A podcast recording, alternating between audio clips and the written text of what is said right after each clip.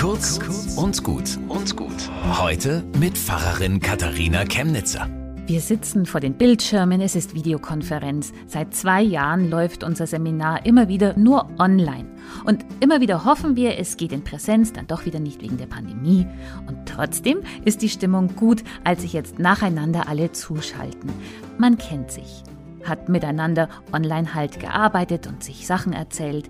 Die Gesichter leuchten, ein paar lachen. Eine sagt, wenn wir uns jetzt schon so freuen, dass wir uns sehen, wie wird das eigentlich mal sein, wenn wir uns richtig treffen, also wirklich sehen? Wir, ganz und gar. Und ich denke mir, das ist ein schönes Bild für den Himmel.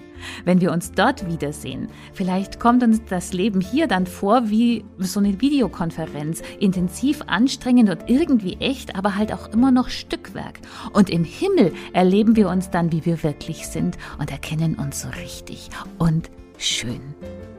Bis zum nächsten Mal.